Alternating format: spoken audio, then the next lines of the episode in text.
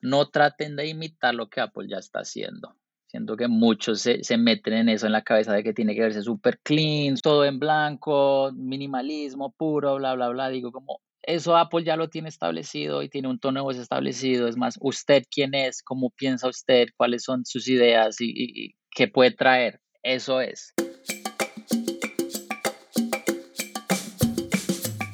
¿Qué tal mi gente? Les habla Juan Angustia y esto es Latinogia Podcast, el espacio donde conversamos con latinos que se han destacado en la industria de tecnología y el diseño en empresas como Apple, Google, Facebook, Microsoft, entre otras. De Bogotá, Colombia, vivió en la República Dominicana y se graduó de publicidad con enfoque de dirección de arte en el Art Center College of Design en Los Ángeles. En la actualidad, trabaja en Apple como director de arte en el Departamento de Mercadeo y Comunicaciones. Me place presentarles a Esteban Cardona Jiménez. Bienvenido, Esteban. ¿Qué tal? Pues es, un placer para mí estar acá hablando contigo y, nada, vamos a ver si, si algo de lo que digo resuena con la gente. Estoy más que seguro que vas a conectar con la gente y que tu historia es de esas historias que los latinos deberíamos compartir con otros para inspirar. Eh, Esteban, háblame un poco de ti. ¿Quién es Esteban Cardona Jiménez? Pues yo crecí toda mi vida en Colombia ah, y me fui en mi último año del colegio. Yo, yo no me quería ir porque pues obvio amo a mi tierra, soy muy orgulloso de, de donde vengo. Mucho más ahora que antes. Siento que estar lejos de la casa no le hace valorar más lo que, lo que uno tiene y de donde viene. Ah, y aprendí eso tarde, pero, pero lo aprendí, que es lo importante. Y luego me fui a República Dominicana, donde viví dos años y medio en Santo Domingo, lugar, lugar que me encantó y creé muchas relaciones, donde tengo muchos amigos allá todavía y trato de ir lo más que puedo, porque es otro lugar increíble. Me fui de ahí a Los Ángeles a estudiar advertising en, en Los Ángeles y bueno, aquí sigo en Estados Unidos. Platícame un poco de tus primeros inicios en la publicidad. Bueno, pues mi papá trabaja en, el, en la industria ah, en Colombia y eso fue lo que lo llevó a, la República Dominicana también, pero él lo hace más del lado de los números y del dinero, en la parte de media. Yo soy más el todo lo contrario, uh, que es el área creativa, pero por medio de eso, o sea, estuve expuesto a la industria porque siento que es, es algo que no mucha gente sabe que, que, se puede hacer como una carrera profesional o que es, es un trabajo que uno puede aspirar a tener. Entonces, gracias a eso, siento que tuve la oportunidad de estar expuesto a esta industria y lo que más me gustó y lo cual me llamó, y, y desde muy pequeño supe que, lo, que era lo que quería estudiar, es, es que se puede colaborar con muchas profesiones diferentes, con muchas personas diferentes, con directores, con ilustradores, con ingenieros de audio, con fotógrafos y todo eso se mezcla en una profesión. Y, me pareció que era una oportunidad increíble de hacer muchas cosas en un solo trabajo. Entonces, siento que eso fue lo que me, me llamó y aquí sigo. Qué bien, qué bien. Me, me, encanta que como tú está, tienes bien claro esa parte de, de lo que haces. Pero me gustaría escuchar un poquito ¿Cómo fue tu proceso para ingresar a Apple? Siento que en la publicidad se cree tradicionalmente que son dos caminos. Un camino que es más el de agencia, donde uno trabaja para muchos clientes diferentes. Y Apple es más que todo, yo trabajo solo para Apple y es, es un in-house agency, entonces ellos mismos tienen su propia agencia creativa para hacerle todo a ellos.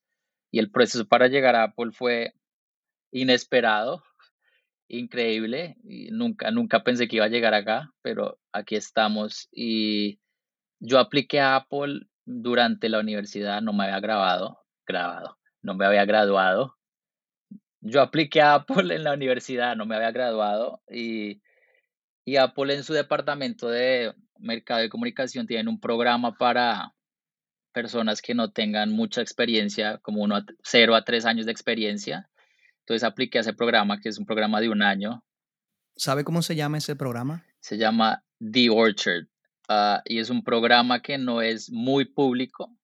Entonces, si alguien está interesado que está escuchando esto, por favor, escríbanme y yo, y yo les ayudo porque lo hacen anualmente.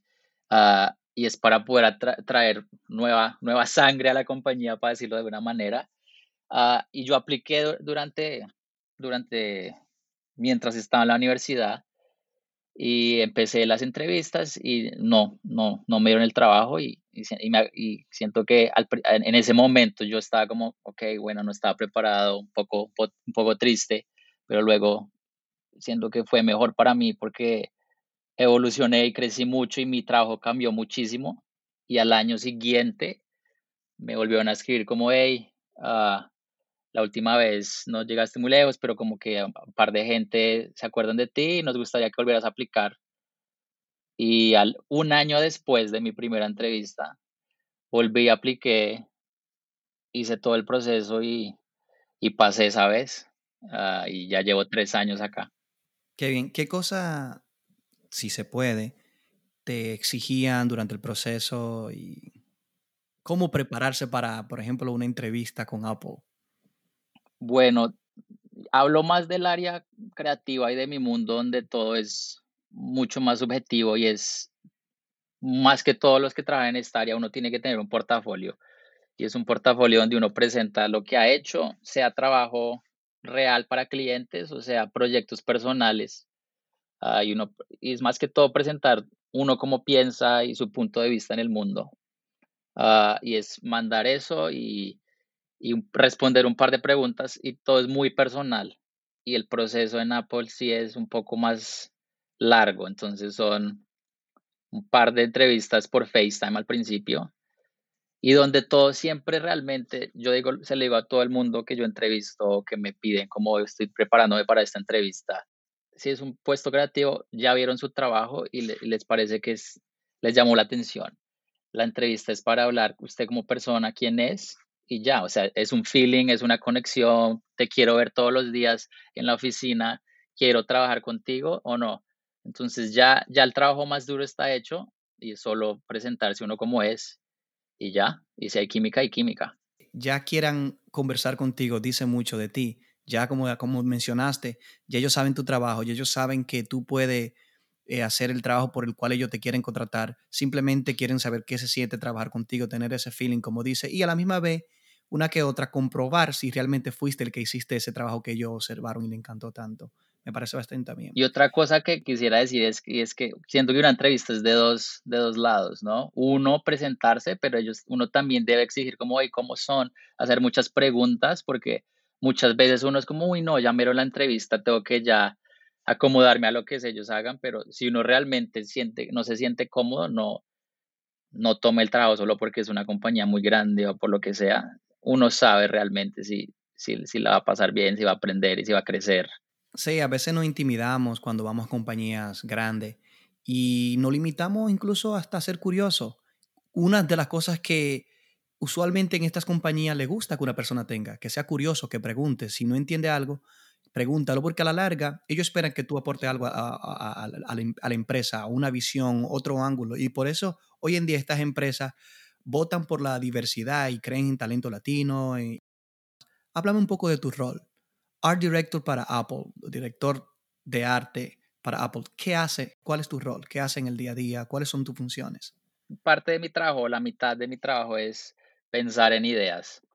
Ah, y es, me dicen como, ok, vamos a lanzar X cosa, sea un ejemplo, vamos a lanzar, cuando lanzamos el 11, vamos a lanzar el celular, tiene video que es increíble, cómo hacemos un comercial para esto, cómo lo explicamos, cómo, cuál es la historia que vamos a contar. Entonces, más que sentarse a ver cómo, qué historias podemos contar, grabamos algo con el celular, traemos a directores, o sea, cómo sería un, comercial donde, donde celebremos la cámara de este nuevo dispositivo. Entonces, son rondas de ideas donde uno presenta con storyboards, con referencias de cine, con técnicas, o sea, un montón de ideas. Y si uno tiene suerte o si las cosas salen bien, escogen tu idea, digamos. Entonces aquí es cuando empieza ya la otra parte del trabajo que es como que ya pensó la idea, ahora tiene que hacerla. Ah, entonces ahí es cuando uno dice, ok, siento que este tipo de director, por su estilo, por su look, puede, puede traer esta idea y, contribuir y hacerla muchísimo mejor. Y es trabajar a, crearla como en la locación que quiero firmar, quien quiero que aparezca, hacerla. Y, y, y son los detalles lo que realmente hacen que, la, que un comercial sea normal a increíble a que sea casi como una, una pequeña película de, de, 60 segundos, de 30 segundos. Entonces son como esas dos cosas, pensar en las ideas y luego hacer la realidad. ¿Algunas de esas ideas recientes que, en las que haya trabajado que quiera mencionar aquí para la audiencia? Uno de los más grandes, o el, el más grande que he hecho realmente en mi carrera, que, que salió en marzo, antes de que estuviéramos en, en esta pandemia, fue el, el lanzamiento global de, de Apple Arcade, uh, donde es un comercial donde los personajes de los juegos y los jugadores están cantando Welcome to My World por Dean Martin y es, y es como una experiencia muy loca porque el comercial es casi que lo que uno siente cuando está jugando, que se, se mete en estos mundos muy inmersos y es una locura las transiciones que hicimos y, y fue muy chévere, pero creo que está en YouTube para que lo vean. ¿Y todo eso lo hace Apple Agency in-house?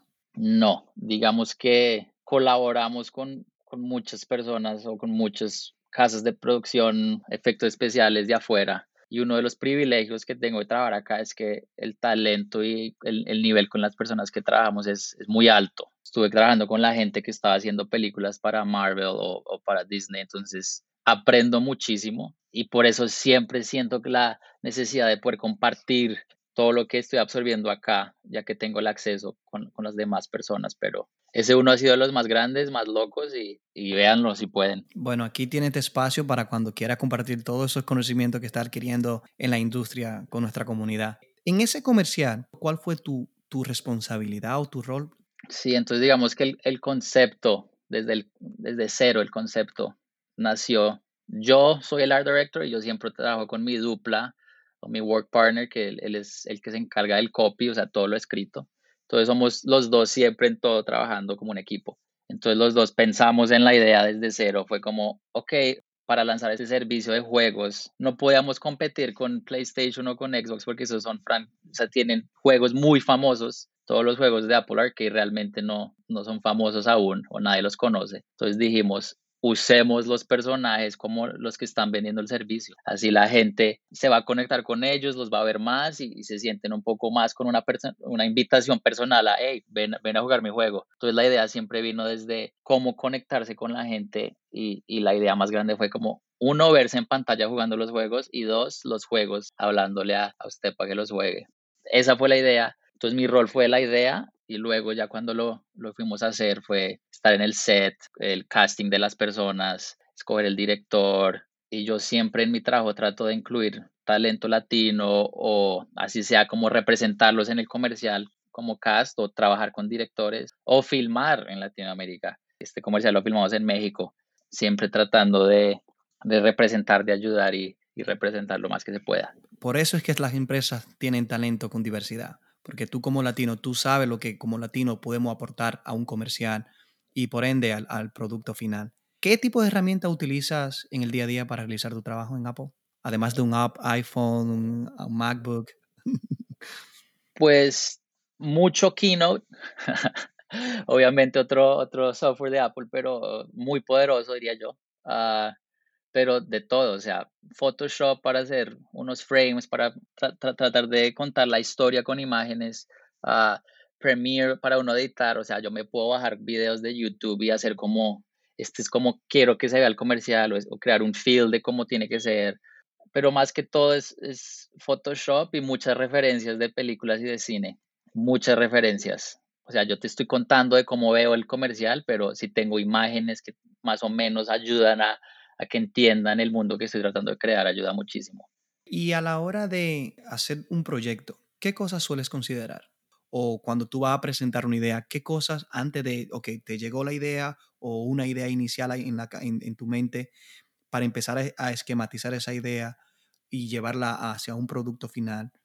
Algunas cosas específicas que tú tomas en consideración, el público, el producto, la competencia, algunas cosas que tú tomas en consideración siento que siempre lo que se trata de hacer, o sea, uno tiene que saber el producto realmente, cuál es el producto y cómo podemos hacer algo que sea totalmente opuesto a todo lo que han hecho para vender este producto. Que es que eso siempre ha sido, eso es un reto muy grande y siento que es el reto que nos ponemos siempre para cada lanzamiento de iPhone porque comúnmente salen anualmente, entonces, ¿cómo podemos hacerlo totalmente diferente? Eso es muy importante y a veces nos devolvemos y decimos, ok, no podemos reinventar la rueda porque no hay tiempo, entonces como que podemos traer de otros lanzamientos que han sido exitosos y cómo podemos mejorar de eso. Y personalmente yo como cuando presenté cosas es ser lo más claro posible y, y muchas veces explicar de dónde viene el pensamiento, porque muchas siendo jóvenes, bueno, hay gente en la empresa que no son tan jóvenes o, o, siendo latino o siendo lo que sea, tengo una perspectiva diferente, es más como quiero que entiendan de dónde viene esto y por eso es que podríamos hacer algo a esto. Porque muchas veces lo que pasa es que uno viene con una idea que puede que se vea muy diferente de lejos, cuando uno explica el razonamiento de por qué debe hacerlo así, por qué los youtubers son así o no sé si esto tiene sentido lo que estoy diciendo, pero siento que explicar de dónde viene la idea es, muy importante. Y te voy un ejemplo que no sé, tal vez ayude o no. Hicimos un video cuando salieron el maquillaje y los accesorios en Mimoji y, y la idea que tuvimos fue la forma más fácil para explicar esto es usar el formato de los youtubers de belleza, donde ellos hacen reviews de, de maquillaje, de como, ok, tengo esta paleta de bueno, no sé muchas marcas porque no uso maquillaje, pero de lo que sea, miren estos colores, bla, bla, miren cómo se ve y es como ellos haciendo un tutorial de cómo ellos se maquillan con esas marcas. Y lo que hicimos fue como, ¿por qué no traemos a esta gente y que hagan un tutorial? Pero en vez de una paleta de maquillaje que uno compra en el mercado, es la paleta de maquillaje de accesorios que está en el Mimoji. Y eso fue lo que hicimos y es como estar pendiente de la cultura, de lo que pasa online y es aplicar eso a, a contar una historia cuando uno hace eso realmente se conecta con, con la audiencia porque es, es, es, natural y se siente como algo que ya existe sin forzarlo. ¿Con cuáles otros equipos dentro de tu organización usted usualmente interactúa? Pues es, el departamento de donde estoy yo es, gigante, es bastante grande. Digamos que yo estoy en el área de publicidad, comerciales, pero yo trabajo muy conectado con los de diseño, con los de diseño de empaque, con los de diseño de, de hardware, con el de diseño de las pantallas que usted ve en el celular, con los que están haciendo la página web. A veces es complicado por el tamaño, pero siempre tratamos de estar todos conectados para que unas ideas que están acá se pueden aplicar acá, unas ideas que no se pudieron aplicar en este diseño se podrían aplicar en, este de, de video o de, de comercial. Y es como tratar de colaborar lo mayor posible y al final, o sea, cuando salimos, se ve todo muy Ah, conectado y como que todo está planeado en armonía. ¿Algunos retos a los que te hayas enfrentado? Muchísimos, pero digamos que uh, imposter syndrome, que, que, le llaman, el de uno no creérsela. Uno... El síndrome del impostor. Claro que sí, todavía aún yo estoy en demasiadas reuniones, en demasiados, no sé, sitios donde yo digo, no sé lo que estoy haciendo realmente. Yo veo a mi alrededor gente que tiene miles de años de experiencia, gente que yo admiro, gente que son realmente unos cracks en lo que hacen. Y digo como, ok, yo creo que es así y, y, y nada, pero en esos momentos uno tiene que creérselo y, y darle para adelante porque muchas de las veces uno está bien, pero cuando uno está mal, pues así es que uno aprende. ¿Y cómo enfrenta ese síndrome del impostor? ¿Cómo, ¿Qué haces? ¿Qué ritual tiene para tratar de, de, de entrar en casilla y, ignorar esos pensamientos negativos que solemos tener todos? Eso todavía me pasa a diario. La gente desde afuera tiene una perspectiva y te ves como dioses, por así decirlo, pero uno internamente, sobre todo cuando te toca proyectos con personas que están súper establecidas en la industria o ya son leyenda en la industria, tú llegas a, un salón de conferencia y ves algo y tú tienes hasta temor de decir, porque tú crees que va a ser estúpido, de decir, eh, eh, eso se debiera hacer de esta manera, porque tú no le quieres decir eso a gente que tienen bachelor, doctorado, que son genios o incluso hasta el propio quizá fundador de la empresa. Pero aún así, para eso se te contrata, para que traiga algo sobre la mesa. Ellos consideran que no lo saben todo. O sea, ahí el síndrome del impostor, todos en la industria lo tenemos. Y me encantó que lo mencionara, porque uno no se lo cree, uno no se vive la película. Exacto. Y no, o sea, las voces siempre van a estar ahí. Es más que todo de cómo, cómo aprender a ignorarlas y, y digamos que con el tiempo uno, uno se da, como que uno le da más fuerza a poder ser esa voz de, de, de decirlo, de, de, presentar una idea que puede ser muy loca o que no tener ese miedo. Y no sé, yo medito mucho. Todas las mañanas mi ritual es, meditación porque me ayuda mucho en, mi trabajo para hacer cuando no siento que no sé lo que estoy haciendo para mi vida personal también, problemas de ansiedad y todo este tipo de cosas, pero siento que es creerse que lo que uno tiene que decir tiene valor y, y así no lo tenga, me, me, da tranquilidad ser como que al menos, al menos dije lo que quería decir. y así no lo apliquen, está en el aire. Y muchas veces también nunca, no dije lo que yo quería decir o, yo tenía una idea que, que, me dio miedo decirla o expresarla, pero alguien más la dice al final o algo así y esa es la que gana. Digo como, ok, lo hubiera dicho.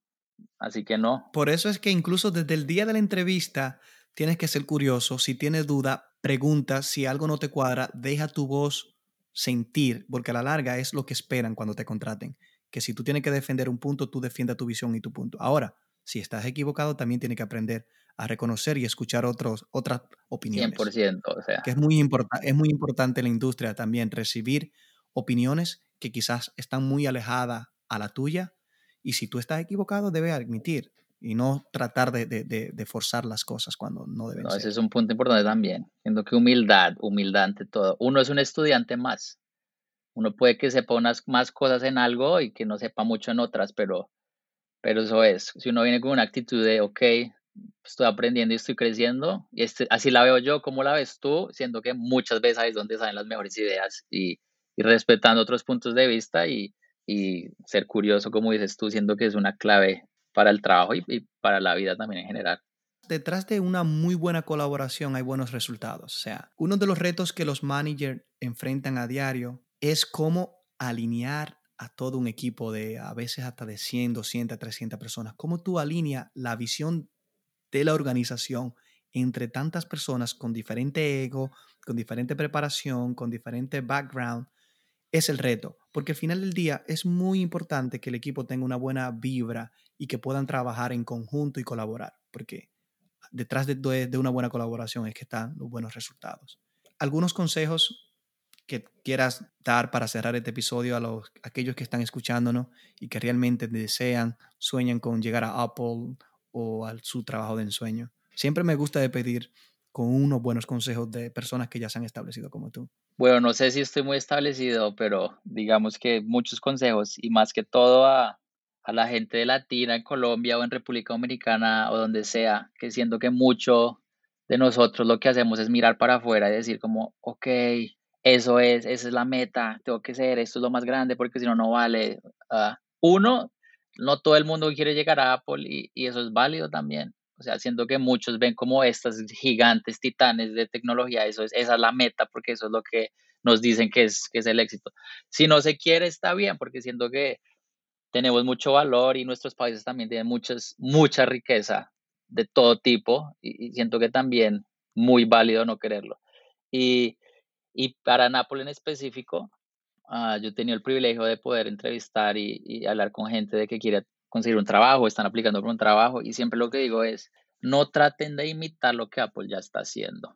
Siento que muchos se, se meten en eso en la cabeza de que tiene que verse súper clean, todo en blanco, minimalismo puro, bla, bla, bla. Digo, como eso Apple ya lo tiene establecido y tiene un tono de voz establecido. Es más, usted quién es, cómo piensa usted, cuáles son sus ideas y, y, y qué puede traer eso es. Yo diría que contrató una persona mucho más rápido si todo su trabajo es completamente opuesto a lo que hace Apple en este momento, que otra que digo como, ok, puedo aplicar esto ya mismo y va a ser el mismo resultado. No, no me parece tan atractivo eso.